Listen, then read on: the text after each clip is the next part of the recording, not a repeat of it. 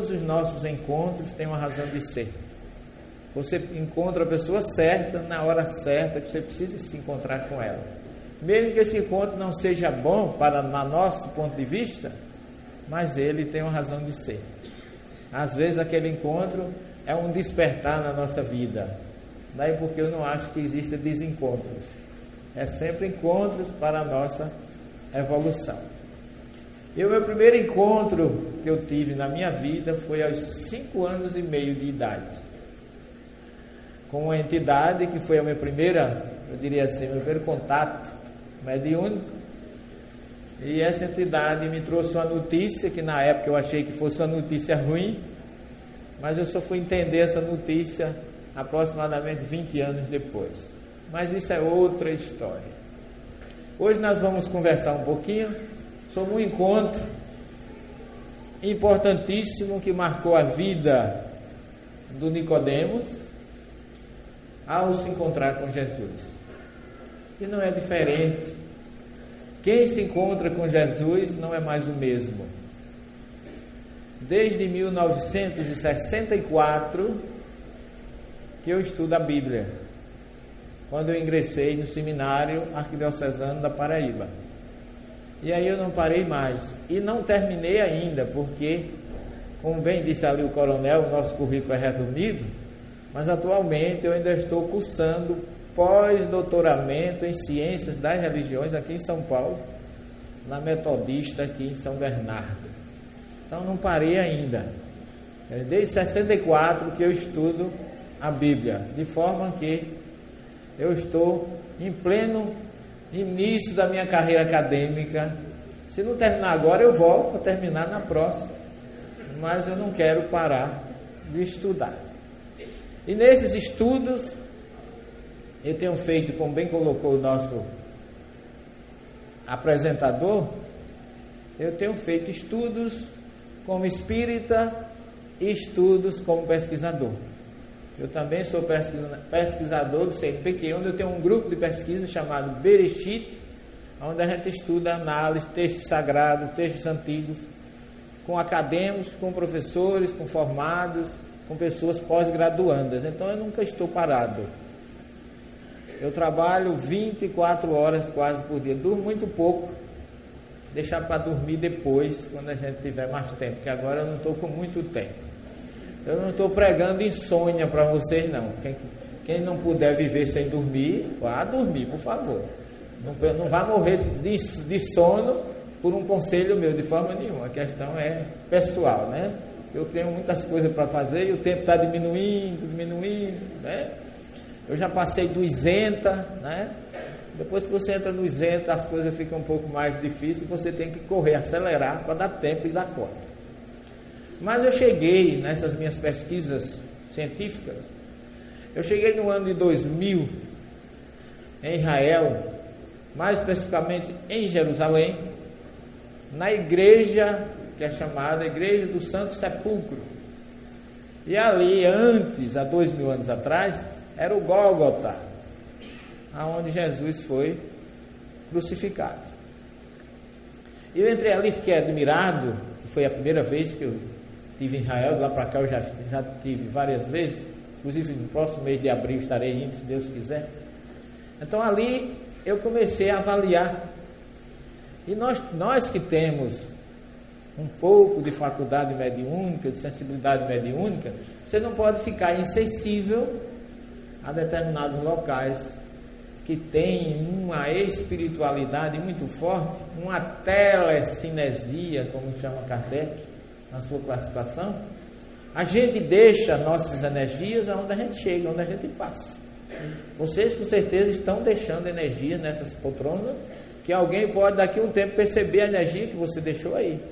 Imagine Jesus com a sua potencialidade energética por onde passou, ele deixou indubitavelmente energias que ainda hoje confortam e reconfortam aqueles que se aproximam dos lugares por onde ele passou.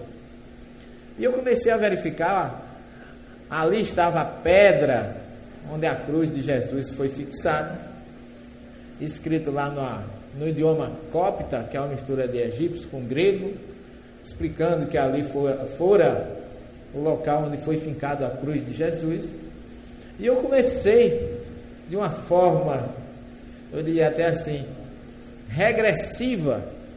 Eu me senti como se eu estivesse naquela sexta-feira à tarde, quando Jesus estava preso sobre a cruz e que acabara de entregar o seu espírito para Deus com aquela famosa frase: Pai, em tuas mãos entrego o meu espírito. E aí rasga-se o véu do templo e tudo volta a um estado de plena serenidade em Israel. Só que, quando a gente vai estudar o Evangelho de Jesus, a gente não pode esquecer que Jesus era judeu, viveu numa época judaica, não pregou para cristãos, pregou para judeus, galileus, decápolis, fenícios, sírios, libaneses naquela época. Nunca pregou uma palavra para cristão. O cristianismo veio depois, a gente sabe disso. E aí, naquela sexta-feira, representava uma véspera de Shabat, que o sábado é uma festa judaica. Hoje, por exemplo, já é sábado no judaísmo. Porque com o pôr do sol já começa o sábado. Então era um Shabat e uma véspera também de Pesach, que é a festa pascual. A palavra Pesach em hebraico significa passar por sobre, simbolizando o espírito que passou sobre os umbrais das portas dos primogênitos no Egito. Então estávamos em duas festas importantíssimas. Um Shabat, a palavra Shabat deriva sábado, que vem do verbo lashevet, em hebraico significa sentar, descansar, que também significa Sheva, que é o sétimo. Então, o sétimo dia, o Shabat, o dia do repouso. Então, nessa hora, no judaísmo, ninguém faz mais nada. A partir de hoje, é a festa, a ceia que eles chamam de Seder, onde a família se reúne para comemorar e relembrar todo um passado, porque o judaísmo é uma religião muito tradicional. Então ocorre que quando Jesus está sobre a cruz, numa sexta-feira, as ruas de Jerusalém praticamente desertas, todo mundo recolhido em suas casas para uma ceia do Ceder. Jesus na cruz chega José de Arimateia, com a ordem que ele havia conseguido como membro do grande sinédrio de Jerusalém, para que ele retirasse o corpo de Jesus da cruz. Só que quando José de Arimateia chega, ele se surpreende, porque chega também Nicodemos. Nicodemos com uma, um rolo de linho e aloés, é uma espécie de óleo que unta os enfermos ou os mortos, para ajudar na purificação ou limpeza do corpo de Jesus. Ora, José de Arimateia tinha mais do que motivo para estar ali, porque além de ser parente de Jesus, ele sabia de quem era Jesus, por isso que ele foi atrás, pedir essa licença para retirar, porque os mortos crucificados tinham que ficar ali como exemplo ou então ser colocado ou enterrado em covas rasas, que era para que os abutres e os cães devorassem. Daí porque tem, existem muito poucas, poucos encontros de crucificados daquela época, que os corpos eram logo removidos e não ficou nada que a arqueologia hoje encontre. Algumas poucas peças de ossos calcâneos com, com cravos é o que tem encontrado, mas corpo de crucificado praticamente não se encontra. Então, quando José de Arimateia vê Nicodemos, quem era Nicodemos? Nicodemos era o principal dirigente do grupo dos fariseus. Era um nasci, em hebraico chama nasci. Nasci é chefe, dirigente, comandante maior dos fariseus. E aí ele olha, e é como se perguntasse: o que você está fazendo aqui? Olha, você é um chefe dos fariseus. Você hoje tem que estar com o seu grupo em oração na sinagoga. Amanhã é peça. Estão todos recolhidos. Você tem que ter uma ceia, um ceder, junto com seus familiares, uma ceia pascual, uma ceia do Kabbalat Shabbat, que é o recebimento do sábado. E o que você está fazendo aqui? E tem mais: um nasci ou um sacerdote não pode se aproximar de um cadáver que fica impuro. Então a presença de Nicodemos ali fugia de tudo aquilo que é tradicional no judaísmo. Ele estava quebrando inúmeros, inúmeras barreiras religiosas, bíblicas da Torá, para estar ali junto de alguém que Zé de Arimateia não entendia o porquê. Mas aí antes que ele fizesse aquela pergunta, Nicodemos se adianta e conta para José de Arimateia o motivo de ele estar ali naquele momento para ajudar no enterro de um jovem, jovem porque Jesus já tinha 39 anos, né? Todo mundo acha que ele tinha 33. Não. Ele foi crucificado no ano 33. Mas ele não nasceu no ano zero. Ele nasceu antes da morte de Herodes. Se Herodes morreu no ano 4, antes da nossa era, Jesus no mínimo nasceu por volta do ano menos 6. Com 33 já vai dar 39. Então, às vezes, quando eu digo Jesus morreu com 39 anos, às vezes eu escuto, quando eu estou fazendo seminário, alguém diz lá atrás, 33. Aí eu digo, não, 33. 33 é número de pneumologista que manda você contar 33 para escutar o pulmão. Não é o número da idade que Jesus desencarnou. Não. Jesus morreu aproximadamente com 39 anos, no ano 33. Ok? Então, Nicodemos está ali e ele então agora vai começar a justificar o porquê de estar ali. E ele começa a dizer para José de Arimateia que ele teve uma família de muito dinheiro, a família dele era quem detinha todas as minas de estanho que alimentavam naquela época Roma, que era o celeiro, a dona do dinheiro e do poder naquela época. Então ele exportava todo o estanho para Roma, então eles tinham muito dinheiro. Há quem diga até que ele era, alguns pesquisadores, eu não encontrei muito suporte, mas alguns pesquisadores falam que ele era irmão de Flávio Josefo, aquele que foi escritor é, romano, também se fez romano para não morrer, que também era judeu, e que ele era irmão dele, mas não existe é, um suporte científico. Alguns teólogos citam, mas eu não encontrei nenhum suporte científico para isso.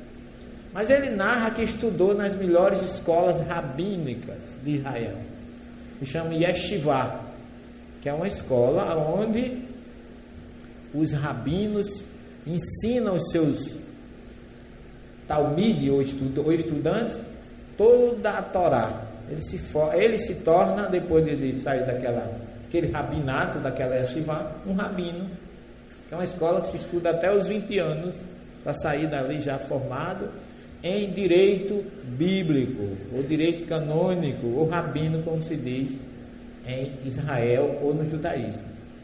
E que ele se formou, galgou todos os poderes perante o sinédrio, e que agora era já o dirigente, como Paulo foi candidato a ser também na sua história, como está lá em Paulo Estevam, ele foi, era o chefe dos fariseus que era um grupo que mais combatia Jesus, não querendo que ele fosse morto, porque já é outra história. Quem matou Jesus não foi o judeu, não foi o romano, é outra conversa.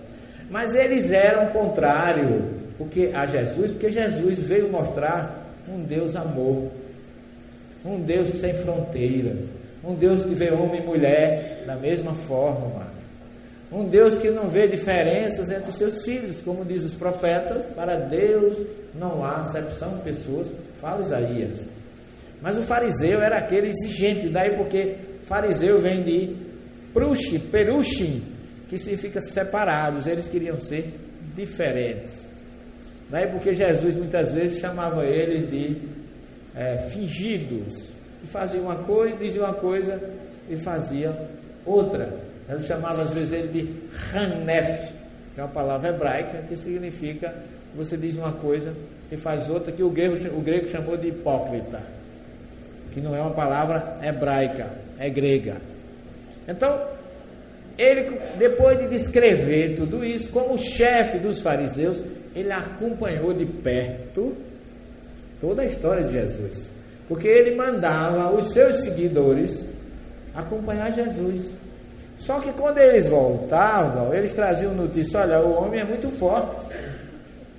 Ele calou a boca dos saduceus, dos saduceus. Ele contra-argumentou com os escribas e com os publicanos.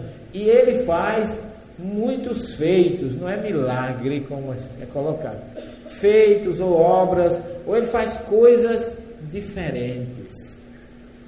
E, e Nicodemos sabia de tudo isso. E sabia também que está lá na Torá, ai daquele que não der ouvidos a um profeta. Isso é bíblico. Então Jesus tinha todas essas características de um profeta, de alguém diferente. Mas ocorre que quando Nicodemos completou 70 anos, porque quando a gente completa, no judaísmo é assim, cada ano que você completa, você lê um salmo correspondente ao ano que você completou. Certo? São 150 salmos, dá para chegar até os 100. Eu vou faltar, para mim vai faltar. Mas vamos lá.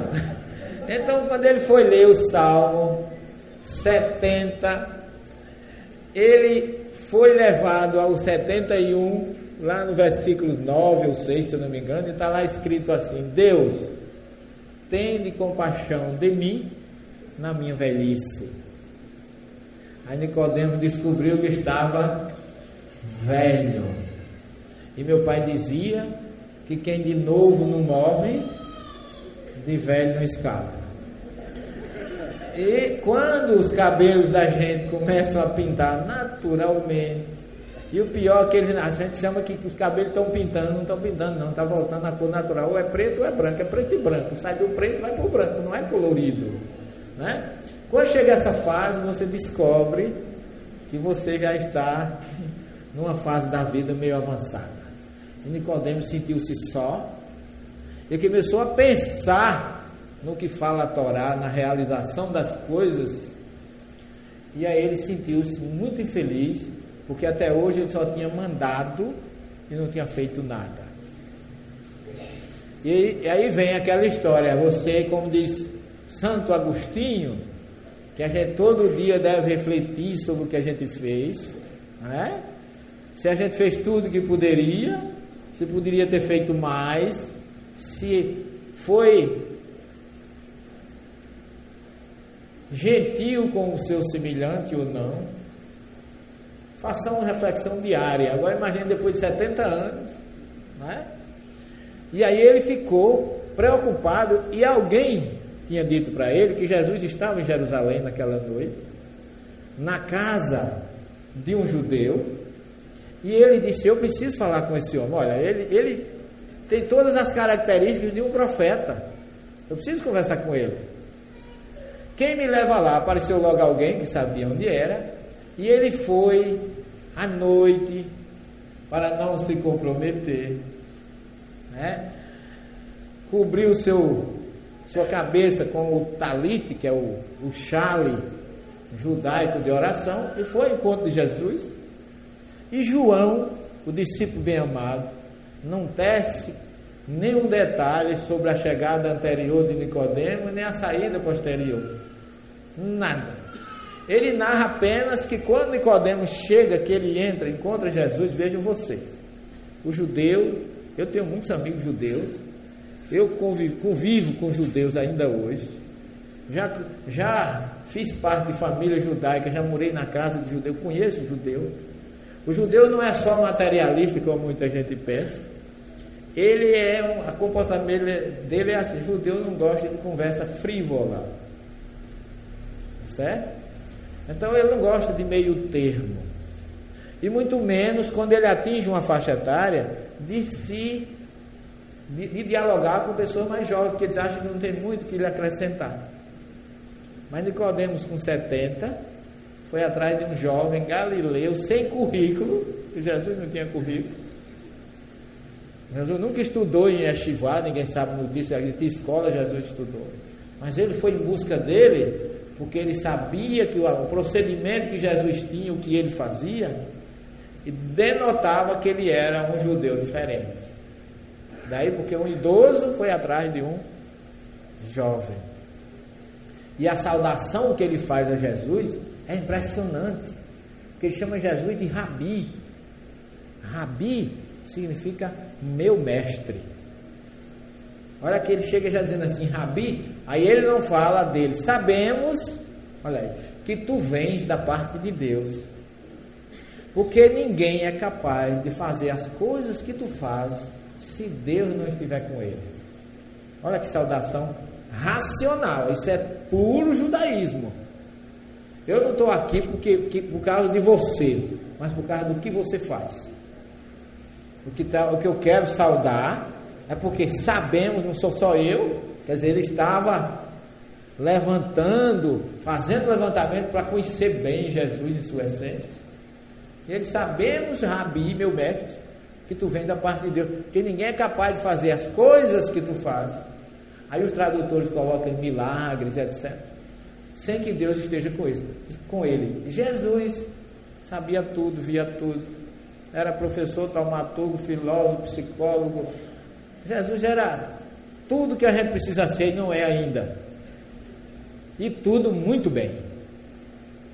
Aí ele, Jesus olha para ele automaticamente lê o seu pensamento, a sua aura, o sentimento que vem no seu interior, que o maior sentimento de Nicodemos ali era o fracasso durante uma existência. Muito conhecimento sem prática. Daí porque o irmão de Jesus já disse que a fé sem obras é morta.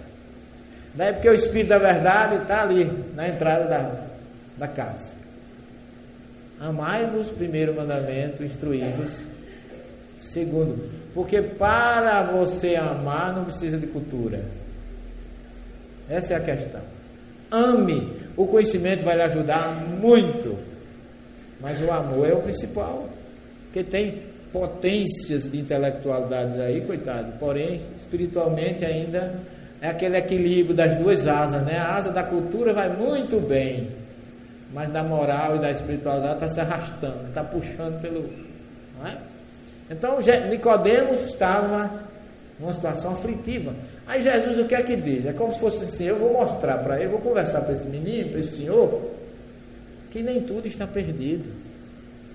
Olha para ele e diz assim, Nicodemos, aquele que não nascer de novo, não entrará no reino dos céus.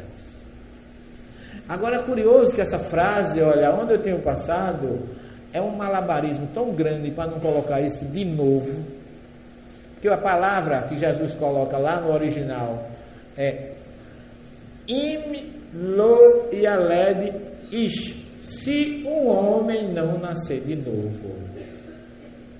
Im lo yaled ish mimikor, em origem, na fonte maior.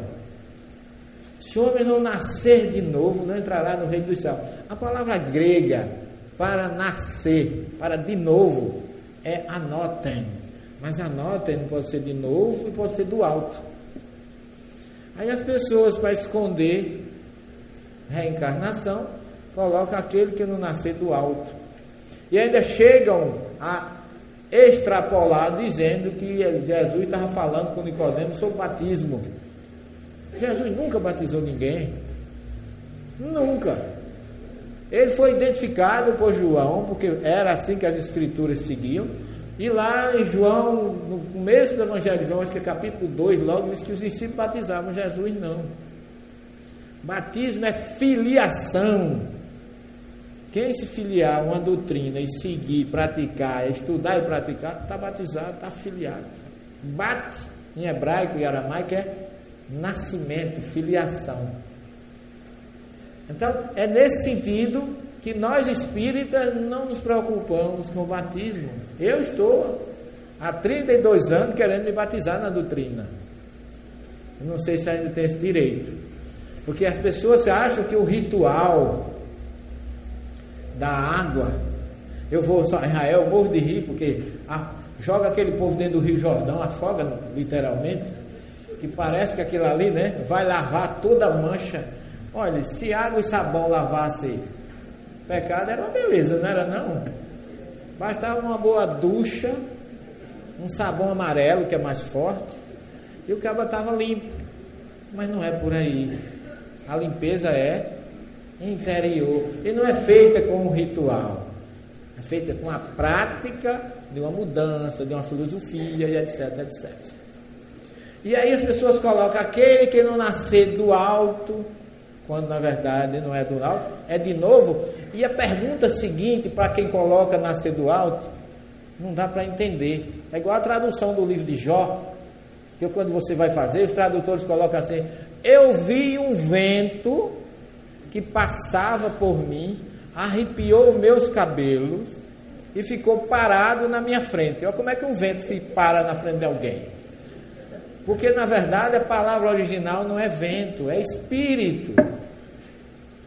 Aniraitirahua. Eu vi um espírito que passou por mim, arrepiou-me o corpo todo e ficou parado na minha frente. E isso quando você coloca espírito dá certo. Agora coloque vento.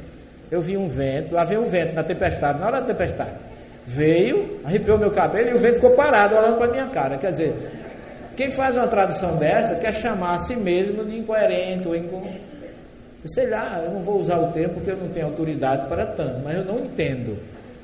Então, nesse sentido, a pergunta que Nicodemos faz no seguinte, não significa que ele não entendeu do alto, mas de novo, porque ele diz assim, mas como é que pode um homem já sendo velho entrar no ventre da sua mãe e nascer uma segunda vez. Como é que ele ia perguntar isso se Jesus tivesse dito do alto? Tem muitas Bíblias, está aí, aí cheia em português. E tem gente fazendo conferências e seminários sobre nascer do alto. Eu não sei como. Eu fui amarrado na árvore por uma corda. Quer dizer, a gente não pode seguir a essência da exegese bíblica pela literalidade. É isso que eu tenho me batido muito nesses 20 anos de programa e de, de trabalho de tradução, para que a gente tenha a mensagem de Jesus da forma real, libertadora, racional, sobretudo como espírita. Que eu costumo dizer, espírita é fogo. E se for mulher, nossa senhora. E se for mulher advogada, aí Deus tenha compaixão. Eu digo isso porque eu sou casado com uma mulher, espírita e advogada. Mas como ela não está aqui, eu hoje não durmo do lado de fora, eu posso dizer. Então não é fácil. Porque a própria doutrina coloca lá o espírito erasto, que é melhor negar nova verdade do que aceitar uma mentira, não é assim? Aí quando traz isso para a prática, o espírito aplica isso ao pé da letra. Não, o Erasto disse não é para acreditar nisso, não. Então a gente tem que ter racionalidade. E a pergunta que ele dá para Jesus é exatamente a senha de que ele entendeu que Jesus estava falando de nascer de novo e não do alto. Aí Jesus olha para ele e diz assim: Nicodemos, o espírito é como o vento, sopra aonde quer. Tu não sabes de onde ele vem, nem para onde ele vai. Ou seja, se você não sabe de onde vem, ele já existia antes. Se ele vai continuar existindo depois, significa que ele passa por a gente. E assim como ele vai, ele volta. Não é uma vez só. O que é nascido da carne é carne. É uma aula de reencarnação fantástica que muita gente diz, Jesus nunca ensinou reencarnação. Eu digo, só se for para você, porque para mim ele ensinou muito. Ainda hoje ensina. Ah, o que vem da carne é carne, ou seja, o meu filho material é meu filho, com herança física. Mas o que, o que vem do espírito, que nasce do espírito, é espírito. Ou seja, eu trago a minha carga espiritual do ontem. Não é meu pai que me dá. Não é minha mãe que me dá. Minha mãe e meu pai me prestam o material físico para que o meu espírito habite nele por uma existência. E acabou, que na outra já pode ser outro pai, outra mãe, por aí afora. Aí ele diz assim: Mas como é que se pode processar essas coisas? Jesus lembra ainda: aquele que não, não renascer através, não é da água, como muita gente diz, renascer da água, é do, através da água e através do Espírito. Olha que coisa interessante.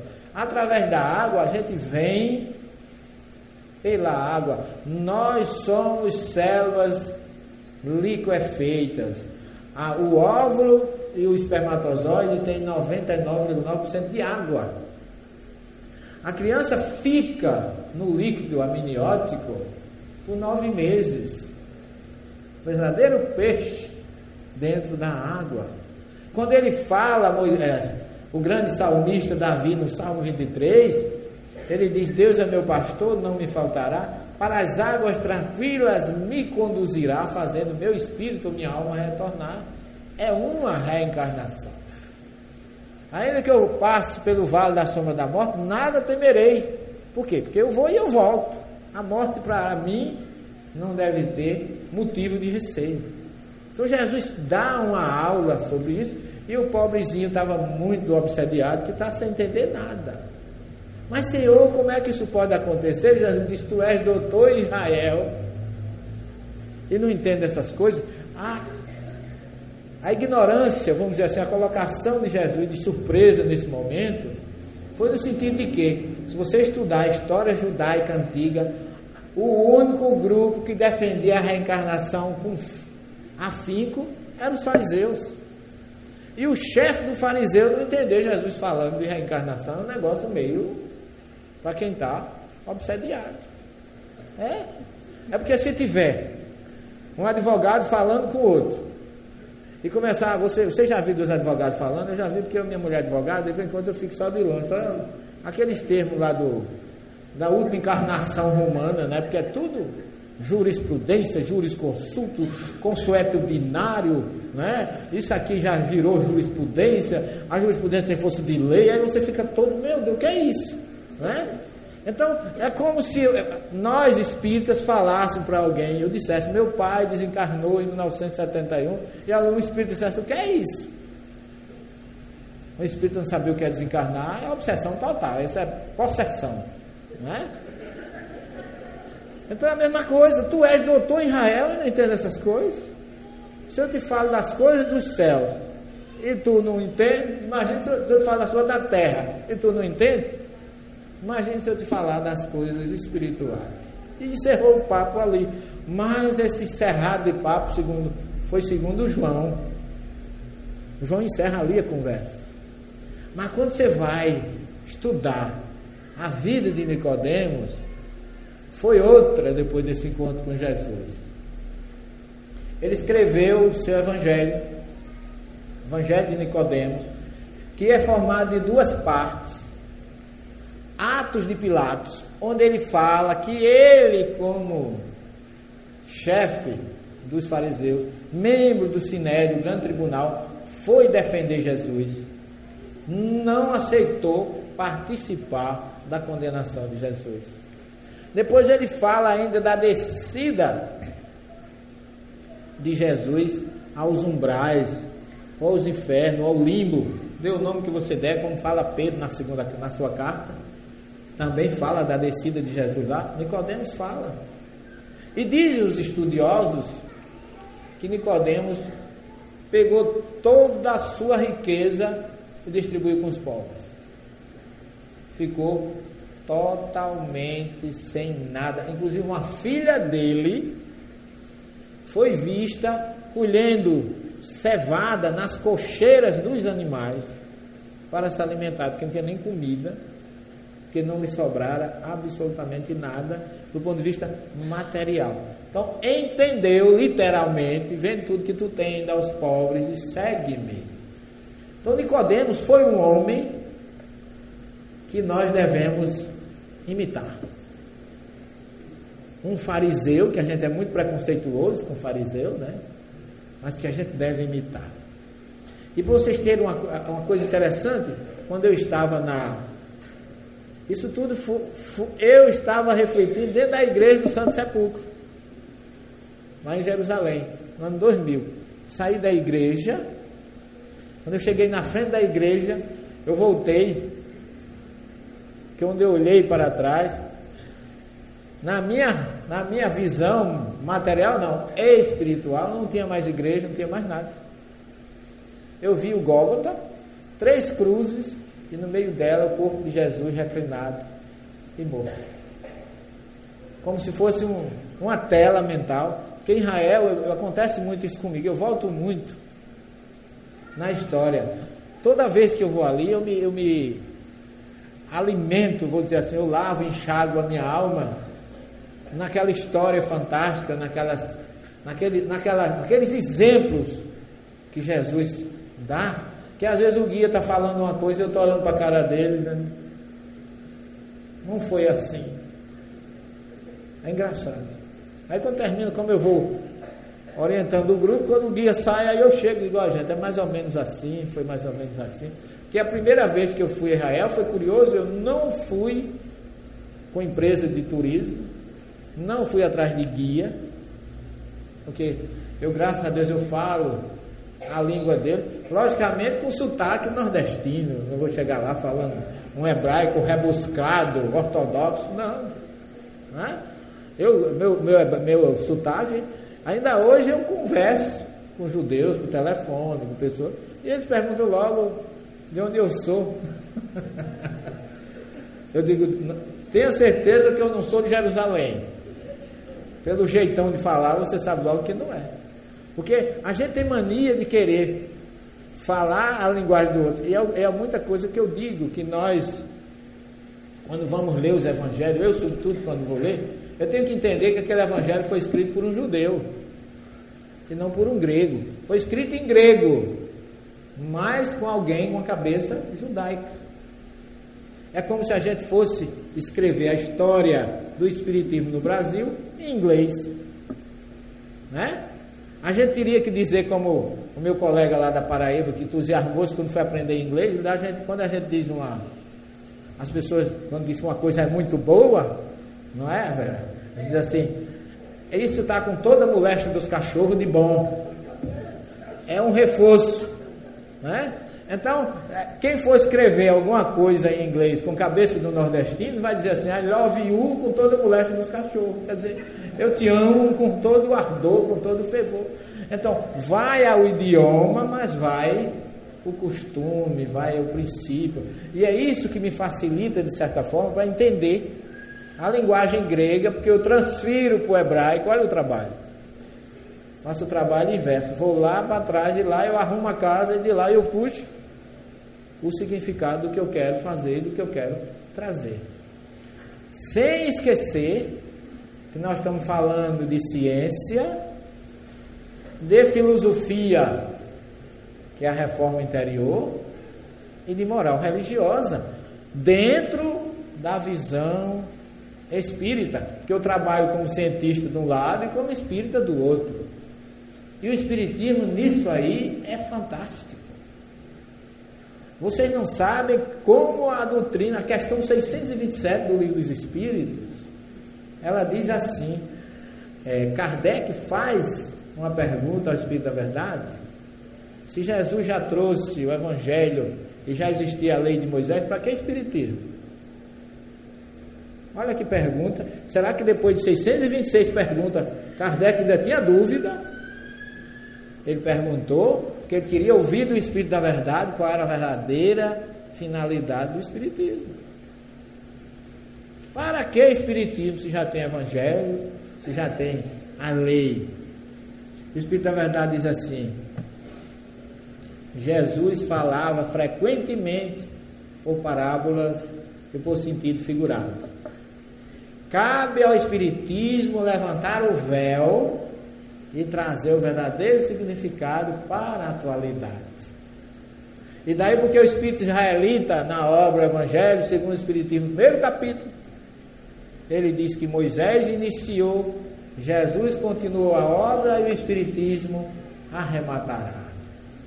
Exemplo, quando a gente chega no Mar da Galileia, que é um passeio que a gente faz espiritual, onde a gente volta dois mil anos, onde a gente vê Jesus com seus discípulos naquele barco. E ali, sobretudo nessa época, janeiro, fevereiro, ocorre o Vale do Jordão, que começa lá na, em cima na, na, Alta Galiléia, desce, passa ali é, no mar de Tiberíades e desce até o Mar Morto, aquele vale fértil, de vez em quando vem um vento encanado ali e provoca uma verdadeira tempestade no mar. Quando aquela tempestade ocorre, é difícil de você permanecer ali dentro, porque na verdade o mar ali não é um mar, é um lago, um grande lago com 36 quilômetros de comprimento, 13 de largura e 240 metros de profundidade. É todo o celeiro da água de Israel é dali. É tanto que o, o Gênesis fala que a água viria do solo, porque Israel não tem água. Toda a água dali é desviada dali para ir para as fábricas lá em, em, em Haifa é extraído dali para beber, para tudo, a irrigação é tudo calculado, uma gotinha por minuto, não pode ser além. Lá carro não se lava, porque lá não tem água. Então, quando Jesus está ali com seus discípulos, ele está dormindo, os discípulos pescando, porque Jesus não era muito afeito à pesca. Pelo jeito não era, porque a gente, pelo menos quando vai pescar, o cara fica pegou um grande, um pequeno, e logo o pescador que gostou dessa história bonita, né? Jesus estava nem aí, dormindo. Veio uma tempestade e os discípulos disseram, quando começou o problema, os discípulos disseram assim: acorda o homem, senão a gente vai morrer. Acordaram Jesus, e Jesus acordou, levantou a mão, e no minuto acabou a tempestade, as ondas e o vento. E, as pessoas mas que, é, comentaram entre eles, mas quem é esse que até o vento e, e o mar lhe obedece. Olha que coisa interessante. Isso é tido hoje como um milagre. Aí vem o grande baixinho, graças a Deus também sou baixinho, pelo menos diz Kardec me ajuda, né? Vê o baixinho mestre leonês e diz lá na obra Gênesis, que é a obra mais científica do Espiritismo, que milagre não existe. Que o milagre seria uma derrogação das leis divinas e que Deus não revoga as suas leis, e que o milagre, ou milacrum, como se diz em, em latim, que vem de feitos ou obras lá no hebraico, né? Laçote ou açote, este ocorre até onde a gente não conhece. Se a gente não conhece, diz que é milagre. Aí entra o Espiritismo. Porque aqui houve naquilo ali. Porque Jesus mandou o vento, cala a boca, vento, cala a boca, mais. Foi assim?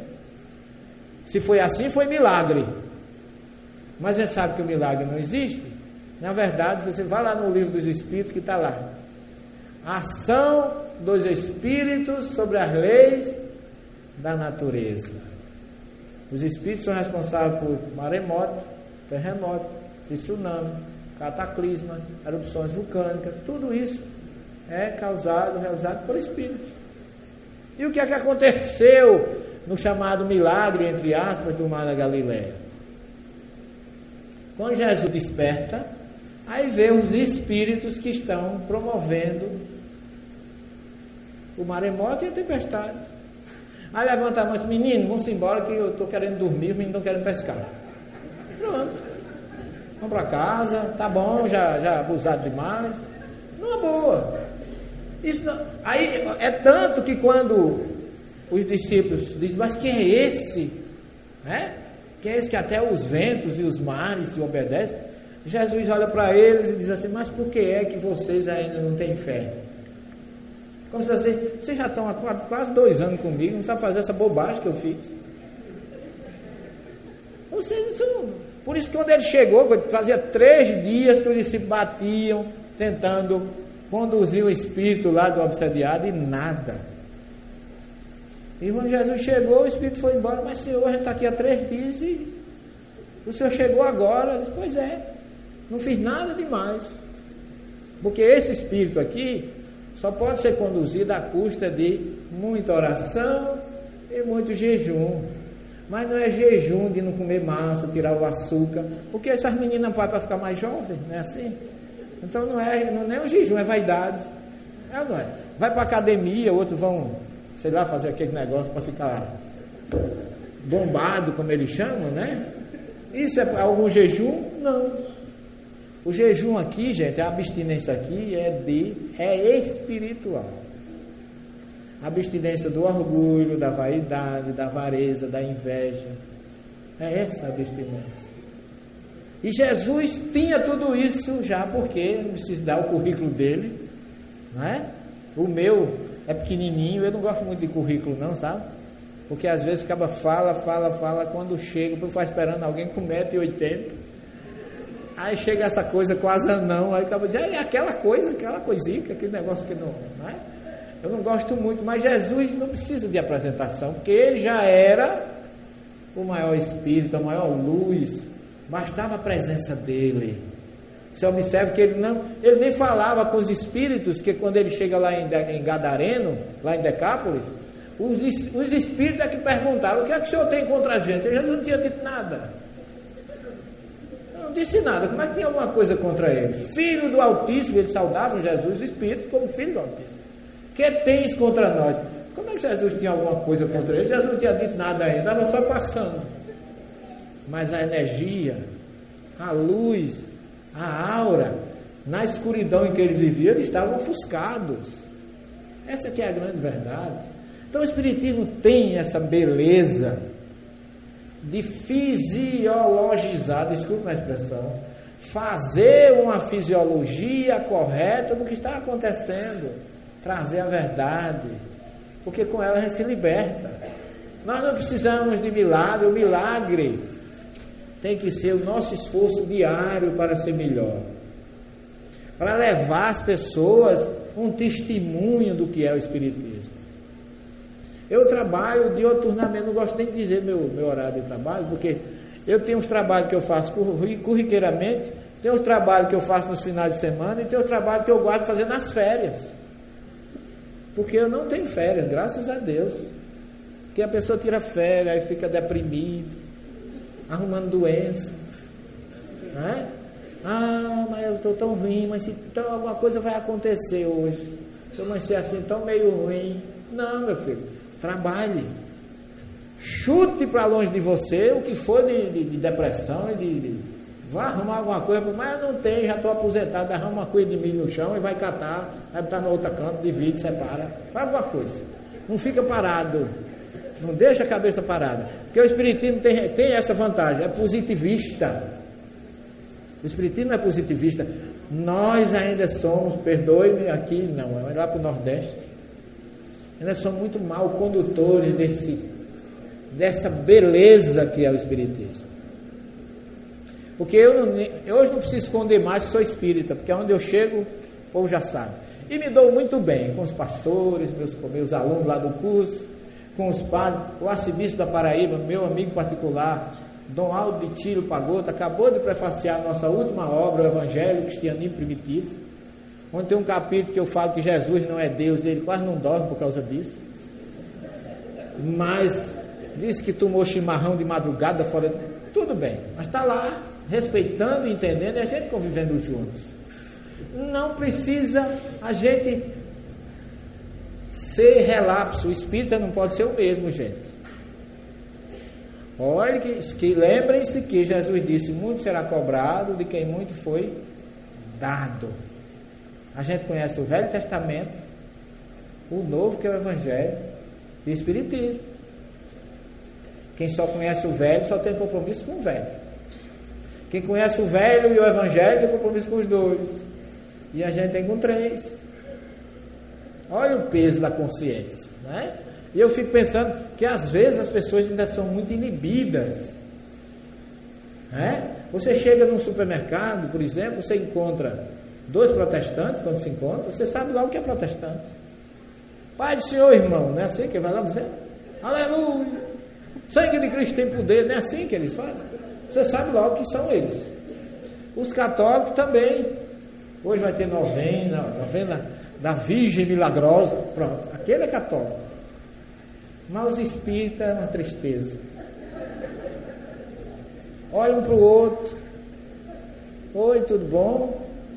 Tudo bem. Hoje tem, não é? Hoje vai ter. É um negócio de código, parece um negócio de maçom, com todo respeito, né? Eu gosto muito dos maçons. Tu vai lá hoje na casa dela e vai dizendo não, é um negócio todo de simulacro. Que o outro entenda e ninguém saiba o que é. Né? Por que não dizer, olha, hoje vai ter uma, uma reunião especial sobre tratamento mediúnico no Centro Espírita Doutor Bezerra de Menezes, lá na rua tal, o dirigente é fulano, o doutrinador é ciclano. Quem quiser ir está convidado. Quer dizer, nós fazemos às vezes as coisas mais difíceis, gente. A gente era para cantar hinos e dar graças a Deus por ser espírita. E eu faço isso com o maior prazer. E já encontrei cada uma na minha vida. Ave Maria. O senhor é o quê? Às vezes eu digo, sou espírito. O senhor é o quê? Pensa assim, o senhor tem coragem de me dizer que o senhor é isso. Já encontrei muita gente com esse comportamento. Sou, meu filho, graças a Deus. Você também é. Eu, Deus me livre, é. Então você é contra Deus, porque Jesus disse que Deus é espírito. Quando eu digo sou espírita, eu estou em busca de Deus. Então, se você não é, o problema não é meu, é seu. E a gente fica vendo os comportamentos das pessoas, a fragilidade, porque eu tenho muitos amigos que eram protestantes, que hoje são espíritas, que diziam eu pregava, mas não tinha certeza do que pregava. Quer dizer, se ele não tinha certeza de fazer aquele barulho todo, imagina se tivesse. Não é? A gente tem certeza e fecha a boca. Não é assim. Não temos motivo nenhum para esconder essa maravilha. Isso é um candeeiro que tem que ser colocado sobre a mesa. E não debaixo, como nos anunciou Jesus. Ser espírito para mim é uma glória. Trabalho de, de 24 horas por dia. 12 para mim, como bem disse o companheiro ali. 12 para mim, 12 para a doutrina. Eu, as pessoas às vezes, eu conheço muitos amigos que vivem no médico. Aí toma um remédio, tem um vermelhinho para as sete e meia, um amarelinho para as nove e quinze. É pela cor, né? Tem aqui, não, se eu não tomar, eu não faço nada, eu fico os outros. Meu filho, o teu problema não é o remédio, é tu mesmo. Tu está prejudicando o remédio, porque todo dia está destruindo o pobre do remédio. Deixa o remédio em paz, vai viver tua vida. Então, eu tenho insônia, sabia que eu tenho insônia? Tenho. Se eu for me inventar de me deitar 9 horas da noite, eu vou embolar até 12, 15, 15 para 1. Aí vou. Aí conta carneirinho, mas é para contar carneirinho para dormir. Eu não tenho o que fazer, não é? Então eu vou para o computador, vou traduzir, responder e-mail. O sono que me procura, eu não vou procurar ele. Quando ele chegar, eu vou atrás dele. Mas enquanto não, enquanto ele me vier dar boa noite, eu estou trabalhando. E assim, graças a Deus, nas minhas horas de folga, eu já publiquei cinco obras. Tenho, fora a universidade, eu tenho uma clínica que eu trabalho. Eu vim para cá, eu tive que antecipar um dia de trabalho. Eu trabalhei três dias seguidos operando pessoas com meu filho. Aí venho para cá, todo hotel respondendo e-mails, atualizando, porque eu tenho um programa de TV, um programa de rádio. Eu dou aula no curso de odontologia, no curso de pós-graduação, em ciência das religiões ainda faço um pós-doutorado. Quer dizer, dirijo uma casa espírita, que eu também sou presidente do Núcleo Espírita Bom Samaritano, lá em João Pessoa. É muita coisa? Não, é pouco, eu era para fazer mais. Eu tinha que fazer muito mais. Porque trabalhar para Jesus é muito pouco, quando o que ele já fez por nós, o mínimo que a gente pode fazer é trabalhar e devolver a ele toda essa maravilha que ele deu para a gente. Então eu concito a vocês daqui desta cidade que me acolheu tão bem, vamos honrar a nossa querida doutrina. Vamos amar o outro como Jesus queria que nos amássemos. Não é? Porque, como diz a música, ele nos sonda, ele sabe de tudo. Não é? Então, vamos permitir que quando ele vier nos sondar, ele encontre alguma coisa. Vamos buscar Jesus, como buscou Nicodemos, como buscou Zaqueu, como buscou a pecadora, a samaritana, Maria Madalena e tantos outros que mudaram as suas vidas por conhecer Jesus. E ninguém, nenhuma doutrina, eu não, não, não chamo Eu sou espírita há 32 anos, nunca chamei ninguém para ser espírita, mas conheço muita gente que é espírita por minha causa. Mas não conheço doutrina melhor que o espiritismo. Que não promete o céu a ninguém pela porta da cozinha. Não tem chavões, porque eu vejo cada coisa escrita nos carros que eu fico dá vontade de sorrir.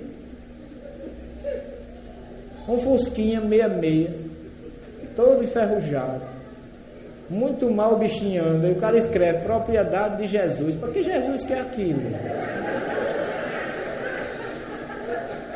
É? Eu fico olhando, meu Deus do céu. Outro coloca no carro zero. Quando Deus quer é assim. Quer dizer, quando o carroceiro está andando é porque Deus não quer o carroceiro. Deu um carro a ele, uma carroça, um burro com um carroceiro. Quer dizer, a gente precisa refletir racionalmente. E os espíritas com todo esse manancial de conhecimento, não aproveitam. Desculpe a franqueza, o desabafo. Que eu acho que a gente pode fazer muito mais. Vamos imitar, no bom sentido, os nossos irmãos protestantes. Que é onde tem um, parece que tem 20. É? É um barulho que não é? Parece que tem 20. Parece que Deus é surdo, é aquela coisa, né? Né? Faz, fazer barulho é com ele mesmo. A gente quando tem 50, mas não tem nenhum. É um silêncio. Né? Não estou meditando. Vamos pelo menos eu sinto Jesus aqui presente, ou se não for Jesus, uma entidade amiga, alguém que possa favorecer a nossa, o nosso encontro belíssimo com Ele. Pessoal, eu convido vocês. Amanhã eu estarei. É, o Ricardo é quem sabe a minha programação. Mas eu queria pedir ao coronel aqui para trazer para a gente dar uma, uma lidazinha só para situar o pessoal. Quem, que, quem quiser ainda me tolerar, amanhã nós estaremos de 14 às 17, vamos fazer um seminário sobre analisando as traduções bíblicas, que é a nossa primeira obra. Ali tem um bocado de curiosidades que vocês não podem deixar de assistir. Porque nós vamos mostrar, inclusive, o nosso encontro com o protestante em cima disso aí. E tem algumas coisas interessantes. Às 14 h 17h30 amanhã. Não é?